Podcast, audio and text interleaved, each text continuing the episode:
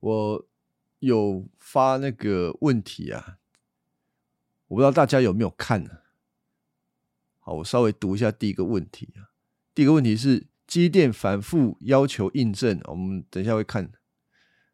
然后他这样子反复印证，显出他的心很难简单的就相信上帝，也很难相信上帝所给他的应许，所以机电就求了很多的应许啊。然后也包括了我们在上个礼拜已经讲到的机电呢，他神也已经给他很多很多的这个东西看了，比如说他献祭，他的献祭被火烧。烧灭了，表示神悦纳了他的献祭。那今天还会看到，他会神要他去拆偶像，他就去拆偶像。当然，他他是那个怕怕小生啊，他就怕怕的，然后就找那个人晚上帮他去拆这个偶像。然后还有他号召人家，人家就来了。然后还有他那个跟神求印证，求那个羊毛干、羊毛丝等等，整个。机电显出来的，他就是怕怕的，他没有办法完全的相信上帝对他所说出来的话，就是上帝跟他讲，你就照做啊，啊，他就不照做啊。那从这个角度上面来看，机电是一个正面的榜样吗？如果我们看第一个事实厄陀涅的话，如果相两相对照来看，是不是一个好的榜样呢？那？我们也需要对应说，我们自己的现实生活里面会不会也有像积电的地方？那你如果觉得自己也像积电有像积电的地方，那共同的原因在哪里？像在哪里？还有第二个问题是，积电在一个很胆小多疑、不信任神的状况底下，它的根源其实就是一个自我中心的人，他要求上帝要。按照他的方式做才是好的，才认为说哦，这个是好上帝。上帝呃，比如说六章十三节，他回应神的那段话，我们就可以看得出来了。然后，所以如果我们站在上帝的角度来看积电，积电就好像是一个自我中心的小孩。那你如果带过小孩，养过小孩，当小孩子。自我中心，一直不断的要求爸爸妈妈做这个做那个，给我这个给我那个，那对这个小孩是好的吗？那如果你知道这样对小孩其实是不好的，你要如何调整？好，就是这个耶和华的使者已经跟他见面了，然后呢，他也相信这个是耶和华的使者，然后六章第十五节。当天晚上二十五节那天晚上，上主告诉基甸说：“你要把你父亲的公牛和另一头七岁大的公牛带走，就是带了两头牛，一头是公牛，一头是七岁大的公牛。我们在想，那个七岁大的公牛可能在象征一种啊，不只是象征，实际上也是一个比较好的一头牛。他讲了一个七岁，一个完美的一个数字，但是。”这两头牛，七岁那头牛被献祭，前面那头牛到底怎么了呢？不知道，经文没有很明确的告诉我。但是如果我们去检查在献祭的一切一些事情上面，做这些脉络的归纳，很容易发现，神常常在要求人献祭的时候都是双数，一只要归给神，一只呢归给。阿沙谢勒啊，之前我们有讲一头羊啊，也是跑走了，或者是麻雀啊，一直跑走了。那这一些都在告诉我们什么？有在献祭的时候，有一只要死，有一只会得到自由。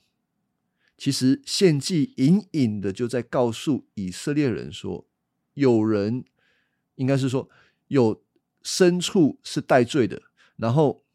有牲畜要死，有牲畜要活，死跟活的对立，就是隐隐的告诉以色列人，透过献祭，你们要看到有一位神为你们代死，然后你们会活。但这个经文没有很明确跟我们说前面那一头怎么了啦，就简单讲，前面那头一直活嘛，因为后面那一头后面那一头死了。好，然后呢，要他带两头牛出去拆毁他为巴利族的祭坛。也是我我我现在才看到这个这个词，哎，就是叫他拆这个祭坛。这个祭坛是谁做的？这个基甸族的祭坛呢？基甸是族这个巴利祭坛的，砍倒祭坛旁边的亚瑟拉木柱。简单的说，这个时候的以色列百姓，他们已经是在拜偶像的状态底下了啊，没有错。六章七节的时候。这个以色列民呼求以色列的神，就先告诉你们，你们是拜偶像了。你们今天会碰到这样的状况，是呃罪有应得。神不救你是刚好的，但神纪念他对亚伯拉罕所立的约，他依然救他们，然后派士师来，然后就是派这位基甸，好，然后就要基甸去拆这个祭坛啊。砍倒这个祭坛旁边的亚瑟拉，这是两座神，一个是巴利，我们讲过，巴利就是那个迦南当地的神明，巴利主宰的是风雨，所以跟这个生产有关系。旁边的是亚瑟拉木柱，亚瑟拉呢，呃，就是亚瑟拉女神，那个也是一个女人的形象。然后他这个形象会有很多的乳房啊，为什么会这样子呢？也是跟生产有关系的啊。反正人对生产是有极其的需要，所以他们就会投射在偶像上面。好，二十六节，你要在这座山上为上主你的上帝筑一座整齐妥当的祭坛，用你砍倒的。亚瑟拉木柱当柴火，然后把第二头公牛放在上面，把它烧掉，做烧化剂。然后基甸呢，就带了十个仆人，就按照上帝的吩咐做了。可是他怕别人发现，不敢在白天做，就在晚上执行了。这个是到二十七节这段经文。然后我们看到基甸确实是执行啊，他。愿意，可是他又会怕，嗯，这个按照人的常理啦，会怕是正常的嘛。但当中也带着某一些部分的不下不够信靠神的成分。如果他今天面对的是耶和华神，他是一个大有能力的神，他既然叫他做这些事情，他一定是会暗中保护他的。但在这个地方也显出基甸他。还是不够的，去相信神。他倚靠的是什么呢？倚靠的自己的小聪明，也不要说小聪明，也可以啦，也可以说是小聪明，就是他会加上自己的方法，让风险降低啊。很聪明的积淀啊，就是这样子。好，二十八节，第二天的早晨啊，这个大家就起床了。大家起床之后发现，哎。安娜内这个巴黎祭坛，这个跟旁边的亚瑟拉的木头的柱子都烧毁了，然后有痕迹，这个公牛被陷在这个祭坛上面，有被烧掉的痕迹嘛？然后他们就想说啊，这个是谁做的？他们就查调查，就问问问问到，原来就是约阿斯的儿子基甸做的啊！就在那个就把这个约阿斯找来，哎，林干哦，那个你儿子在晚上的时候。把这个神明的这个都都坛都给拆掉了啊！把你儿子叫出来，我们把他处死，因为他拆毁了巴利祭坛，砍倒了坛旁的这个木柱。大家要不要怎么办呢？你我们稍微哈要处境化，不是处境，大家放入放入那个处境，怎么放入那个处境？其实，在台湾比较容易。就是，你就假设你家附近有一个那个庙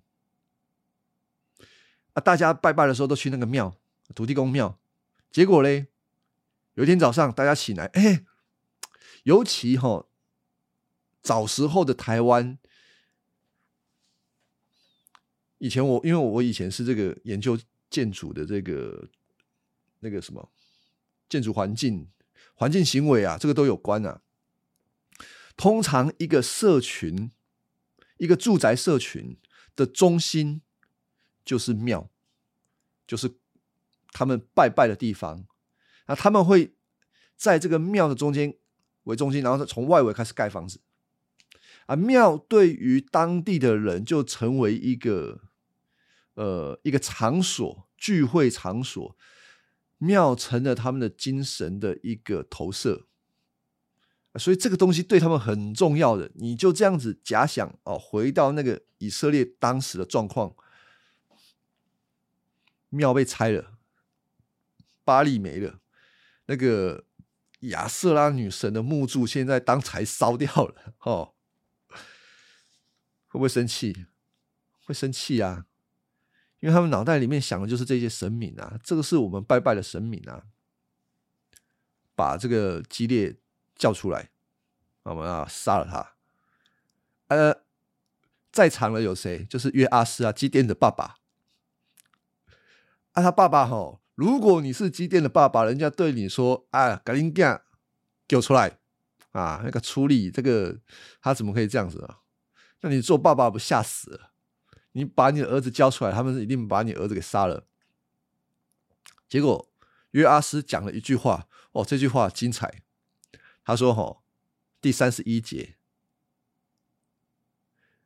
你们想替巴利辩护，想保卫他吗？谁为他辩护？天亮以前就得处死。如果巴利是神，由他自己辩护吧。毕竟他的祭坛被拆掉了啊！哎，这句话。”刚开始听不太好理解哦，我再讲一次，很多人就是说要巴利的祭坛这个被拆，就要把这个拆的人抓出来。结果基甸的爸爸说：“哈，你想要替巴利辩护？好，这个如天亮以前要处死啊，就是谁为他？”辩护天亮以前要处死。如果巴利是神，用他自己辩护吧。毕竟他的祭坛是被拆，是他的祭坛被拆掉的。大家有听懂这个基甸的爸爸所讲出来的话吗？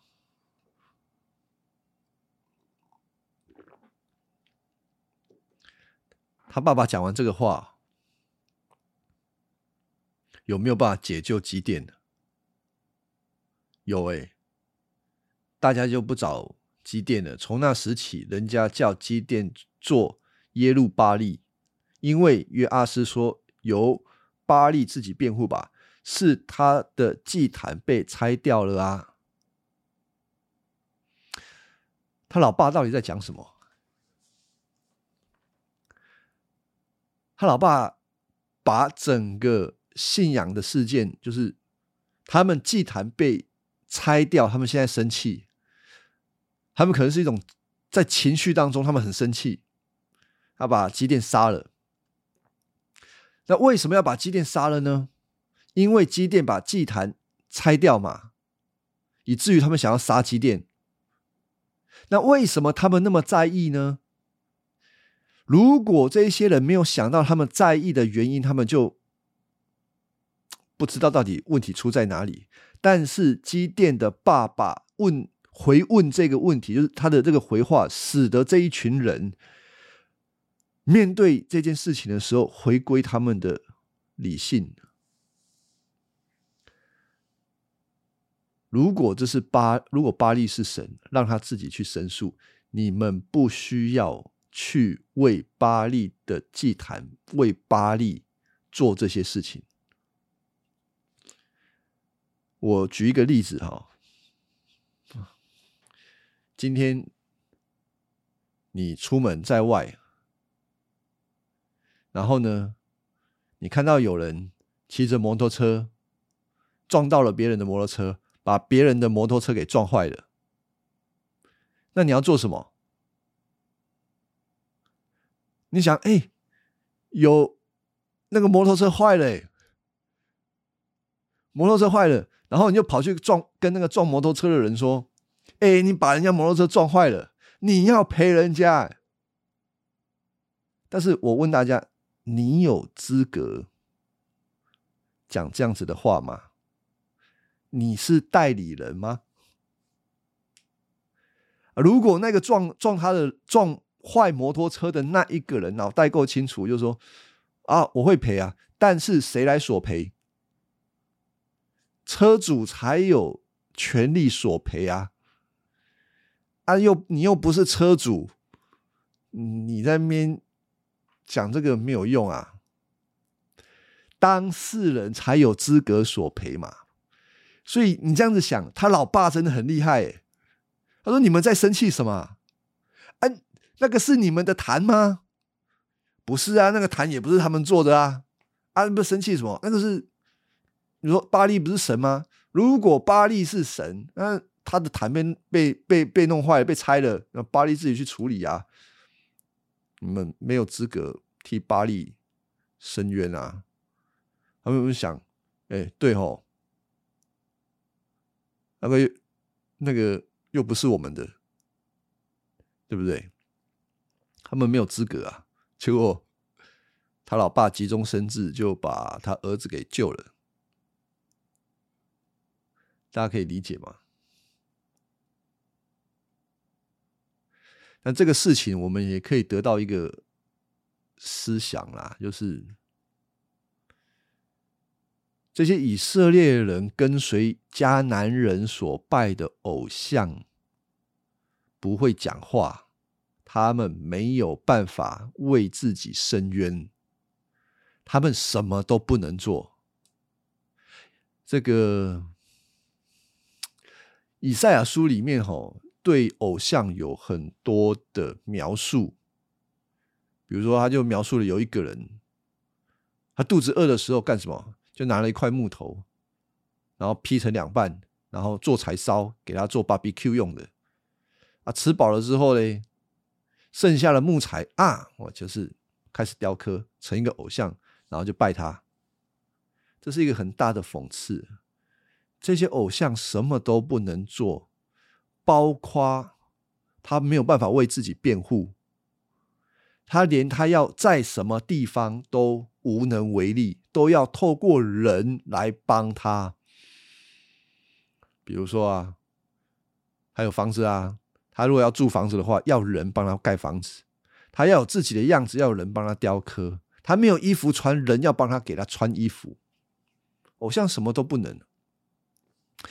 以赛亚书四十一章六到七节有一段经文是这样讲的，也是很讽刺啊。他说：“你们个人。”帮助邻舍对弟兄说：“壮胆吧！”木匠勉励银匠，用捶打的光的勉励打打粘的这个我不会读他的字啊。好，论焊匠说：“焊的好，又用钉子钉稳，免得偶像动摇啊。”显然，这个木匠银匠在干什么？他在描述木匠银匠在造偶像。然后互相勉励说：“哎，弄得好，要盯得稳，免得他摇动。”所以四世纪的作者让我们看到，偶像跟神是没有办法比的。在这这段，当然以赛亚书也是，神是神，神像人，他有独立的思考、意志、情感。那更正确的来说，人的。心思、意念、情感是从神来的，因为人是被神所造的，神远远的超越了人，并把人引导到他自己的面前，所以人要听神的。可是人不听神的时候，就用自己的方式，自己造了一个神，要神听他们的啊，所以哈。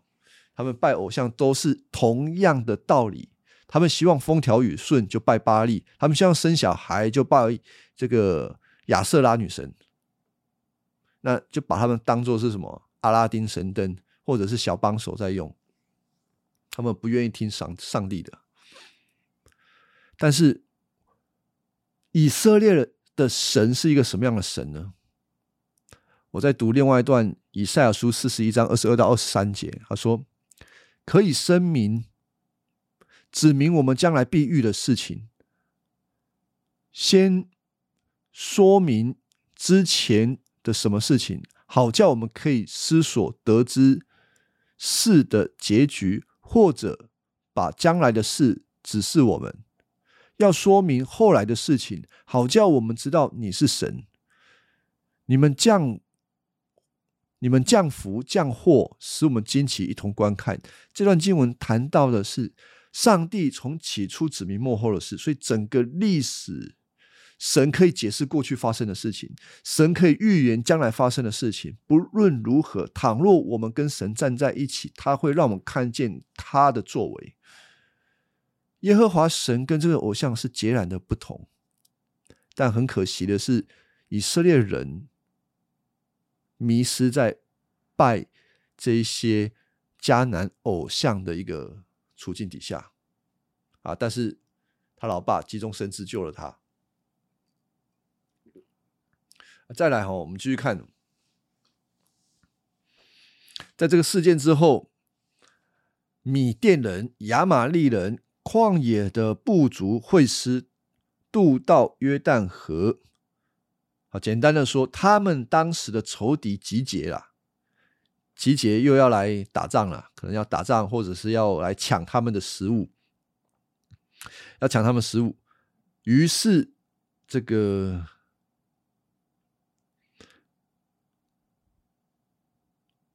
上主的灵临到基甸啊，这是一个记号。上主的灵临到基甸，在四世纪里面。对其中几个事师都有如此的描述。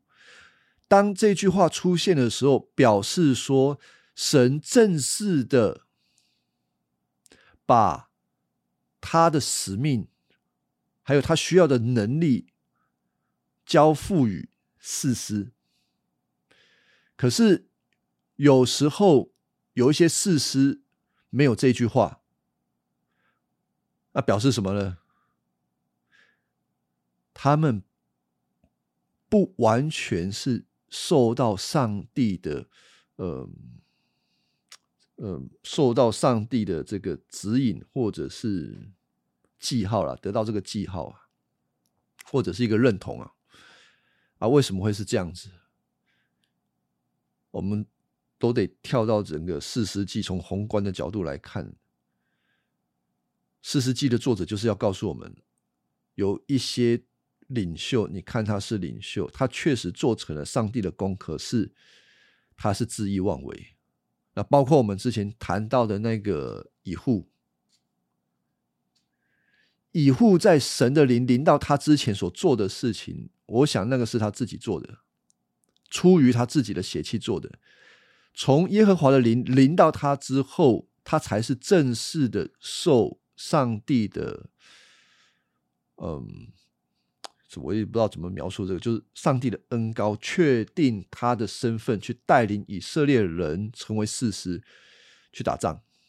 好，我们回到这段经文啊，上主的灵临到了基甸，他就吹号，于是就许多的人跟随他，这个就是一个记号。你阿猫阿狗吹号，不一定有人来，除非上帝的灵。帮助他，帮助整个以色列人受感聚集啊，所以这个也是神所给基甸的一个记号。人跟随他，人来，呃，愿意跟随他来打这打这场仗。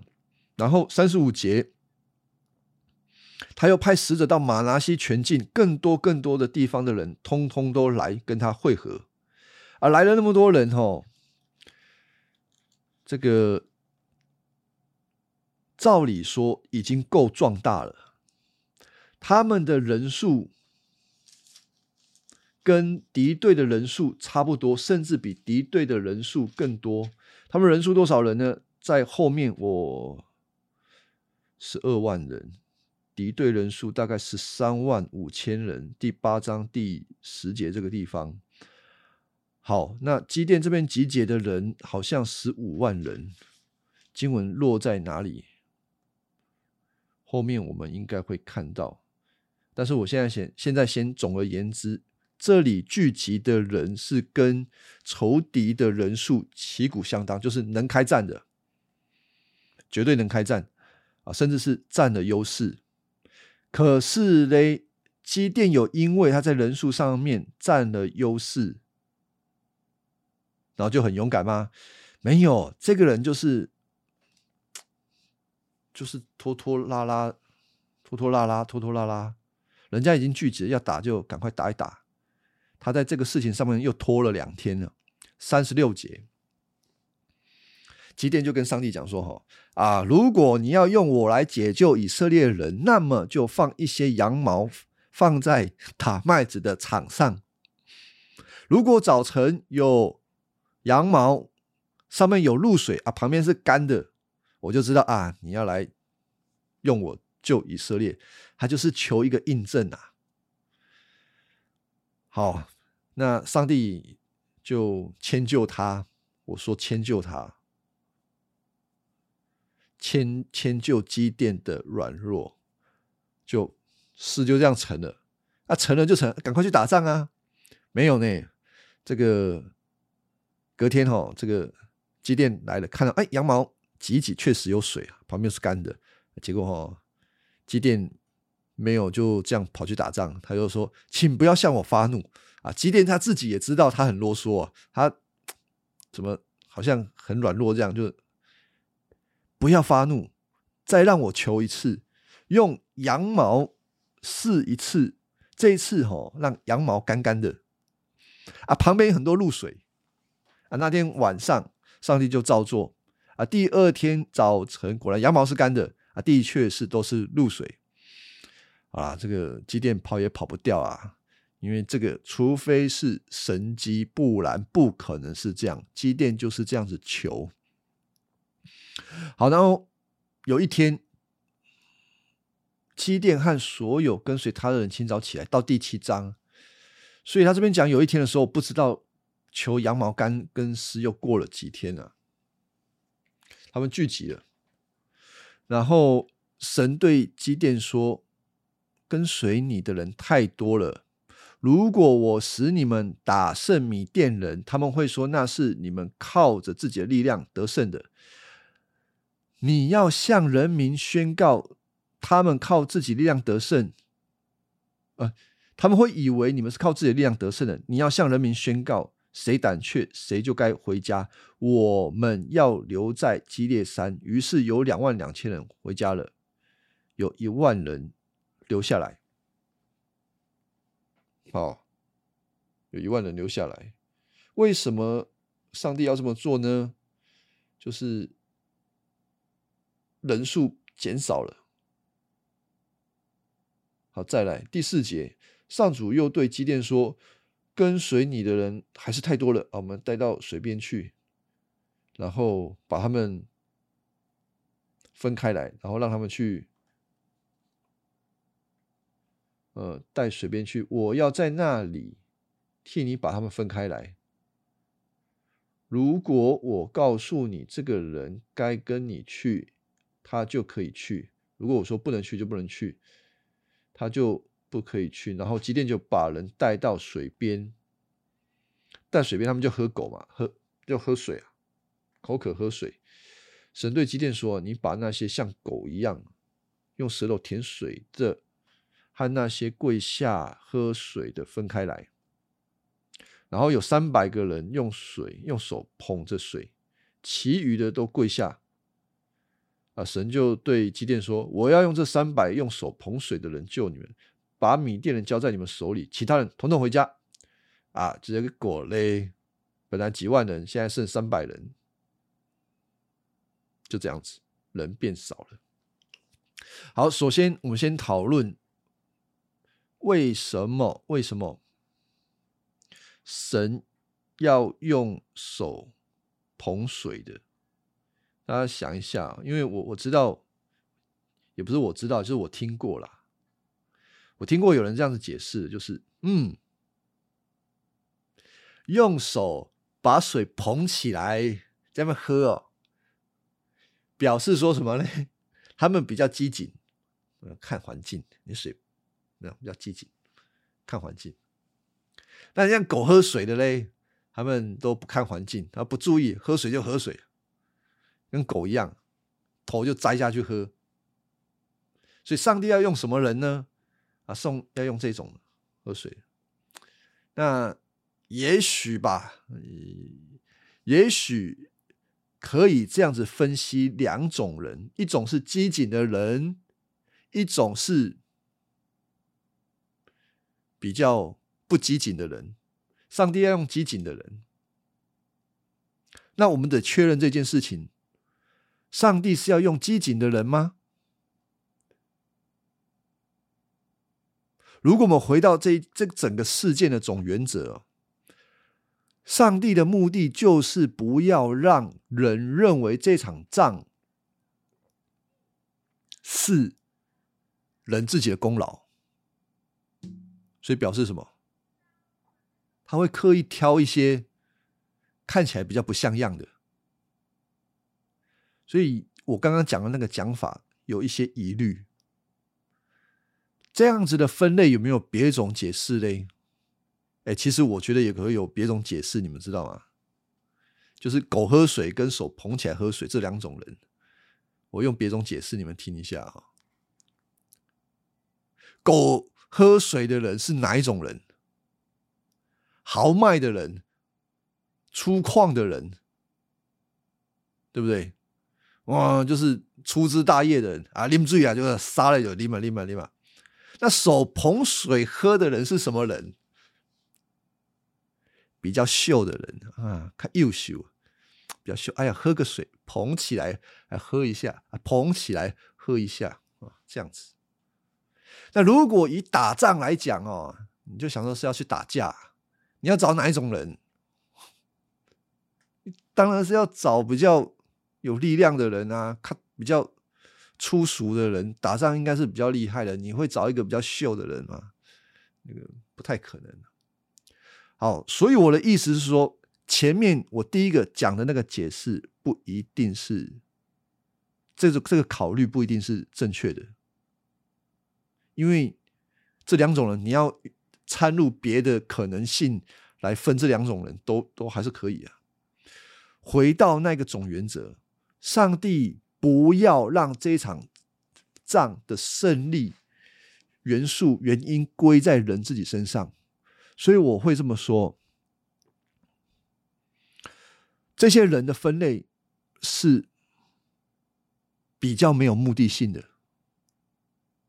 上帝比较没有目的，就是要把人变少，他就留下那三百人，不一定那三百人是比较优秀，或者是比较机警。呃啊，反倒还有可能是比较没用的。好，再来，现在他们的人数已经从几万人，呃，上面讲是两万两千人，第三节现在变成三百人，哎，这个差很多哎。为什么上帝要让几万人的仗变成三百人对十三万五千人？为什么？大家想一下。好，我讲我我讲一个，我常常在讲要大家注意的一件事情，就是上帝差派一个任务，他呼召一个先知、使徒或者是士师起来工作，他不但要他的仆人去完成、去执行这个工作之外，同时他还要处理他的仆人，处理什么？处理他的心。上帝不是，上帝不是教成功神学的，上帝是教仆人领导的。这个仆人领导是好用词吗？上帝是要让他的仆人改变他的问题，好让他可以全然的。倚靠神，他才能够成为一个好的仆人。很多的先知都是都是这样，一边要他做事，一边要纠正他、改正他。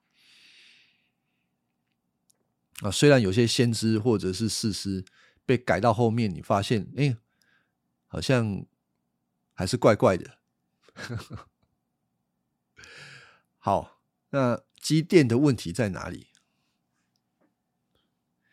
机电的问题，它就是一个胆小多疑，他不信任神，根源就是他是一个自我中心极强的人。他认为所有一切的事情应该要按照他的想法来做事，上帝应该要按照他的需要来帮助。特别我一直在讲这个第六章十三节那里，我再读一次六章十三节，基甸讲什么话？那个天使来找他，勇那个勇敢的壮士啊，上主与你同在。就基甸就说：“先生，上主如果与我们同在。”我们怎么会遭遇这些不幸的事呢？啊，我们先祖告诉过我们啊，这个上主怎么样领他们出埃及？今天那些神迹奇事在哪里？上主丢弃我们了啦，把我们交给米甸人了。基甸他是一个看环境，然后按照自己对上帝的理解来解释的人，所以。他不会按照上帝在救赎历史所做的事情，还有启示来解解释上帝的工作。他从来不会去想说今天闹的这个局面是谁的错，他不觉得是他的错，他只觉得上帝丢弃他们，他不觉得他们正在拜偶像，上帝离弃他们是刚刚好而已。上帝还会回来找他们，这个是莫大的恩典。所以这个积淀啊。它是一个自我中心，上帝要按照他的方式来做。如果上帝现在要叫他做事情了，他必须要让上帝先满足他内心的那种怀疑。所以你要看他要羊毛丝、羊毛干、羊毛丝、羊毛干。在羊毛丝、羊毛干之前，上帝已经给他多少次的印证？这个。我说，我们第一个事实，第一个事实，他就不会这样啊！上帝叫他去，他就去啊。摩西后面的约书亚，约书亚有这样子吗？约书亚不会啊，上帝叫他去就去啊。约书亚不需要羊毛丝、羊毛干，上帝叫他去，他就去。他所有做该做的事情，神已经都启示了，都已经讲完了。但是我们回过头这样子对照机电，他是一个很自我中心的人，他很需要上帝按照他的需要来满足他，但这过程当中，上帝都迁就他，迁就到现在，神要矫正他。如果机电想要的打胜仗，一定就是。人越多越好，给他越多的兵器，他们打胜仗的机会越多。但如果这样子来带领基甸打胜仗的话，基甸他对上帝的倚靠不会增加。就像我在问题上面所讲的，我们养小孩、养育小孩子的时候，如果你总是按照小孩子的所求所想。他会更快乐，没有错，他一定更快乐，但他对父母信赖的心不会增加。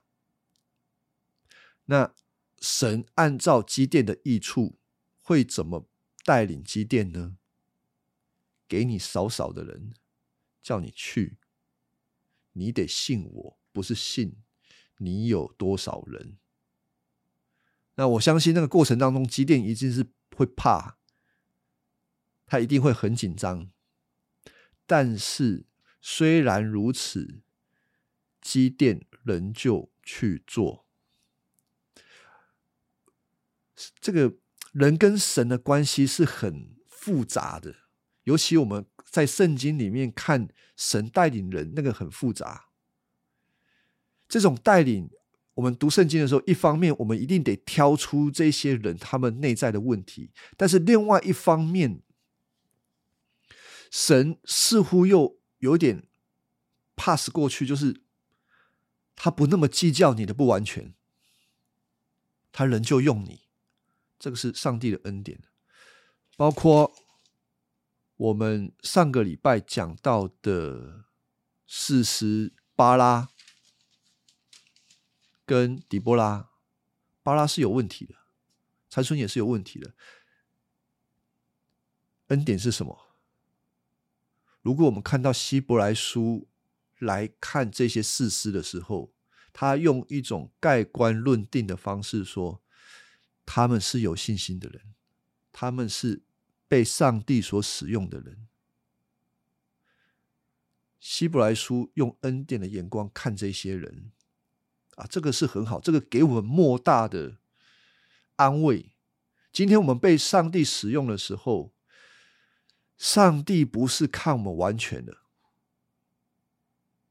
他才使用我们。但同时间，我们并不能说哦，上帝不看，所以我们不在乎我们的不完全。不应该是我们人就要看到我们不完全的部分。那那一些不足的部分，我们要归荣耀给神，因为神把这些东西，他赦免我们的罪，我们在这些事情上是被通融的，是被赦免的。我们能够看到这些事情，我们就会更多的看到神所给我们的恩典。啊，是这样。好，再来嘞，那就剩三百个人了嘛，啊，就要去了。那机电刚刚我刚刚讲机电应该是紧张的要死啊啊！怎么剩下三百个人啊？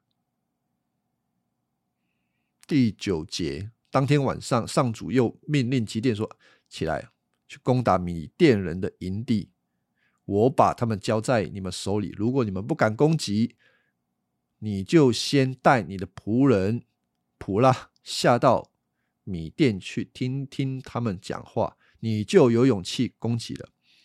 他说：“你就有，就表示说，上主已经知道你已经是很很很担心、很害怕的一个状态。你要再得一个印证，也可以去他们的营地摸黑进去，去打听消息。就他们就真的去打听消息。他们打听到什么呢？他们偷偷听有个人做梦，梦到说：哦，我碰到我梦到一个大捆的麦。”包滚进我们米甸人的营地，撞到帐篷，帐篷就垮了，瘫在地上。啊，他的战友就是说：啊，那是以色列人约阿斯他儿子基甸的刀啊，没有别的意思。上帝把米甸和我们全军都交在他手里了。这个一讲啊，解了梦，大家都吓死了。这个梦竟在整个敌军的周围就蔓延开了。基甸就跪下来。他就偷听嘛，就跪下来说：“哦，感谢上帝。”这个也很有趣啊。他在此时此刻才相信，就是更完整的相信，神真的把敌人交在他们的手里，不在于他们手中的人有多少。基甸回到这个他们的营中，就吩咐人分三队开始进攻他们。然后一边进攻的时候，一边喊着，喊着什么？喊着说：“这个为上主为基甸，然后为上主为基甸，就一边喊一边吹号角，一边喊，然后敌军听到就害怕。”他们就击溃他们敌军，然后他们就连连败退。二十二节，基甸三百人吹号时，上主时敌军奔逃，互相残杀，然后就一直逃，然后逃到很远的地方。那接下来的事情呢？呃，基本啊，我我就简单的讲，就是他们就打了一个大胜仗。神让他们打胜仗，在经文的描述让我们看到，他们打胜仗的原因是因为神的介入，不是因为他们三百人有多勇猛。好，我们看到第八章就好了。下个礼拜我们会继续看到，哦，我们看到第七章就好。下个礼拜我们会看到第八章，就是他击败米甸人之后的一些事情。那到这边，呃，还有没有什么问题？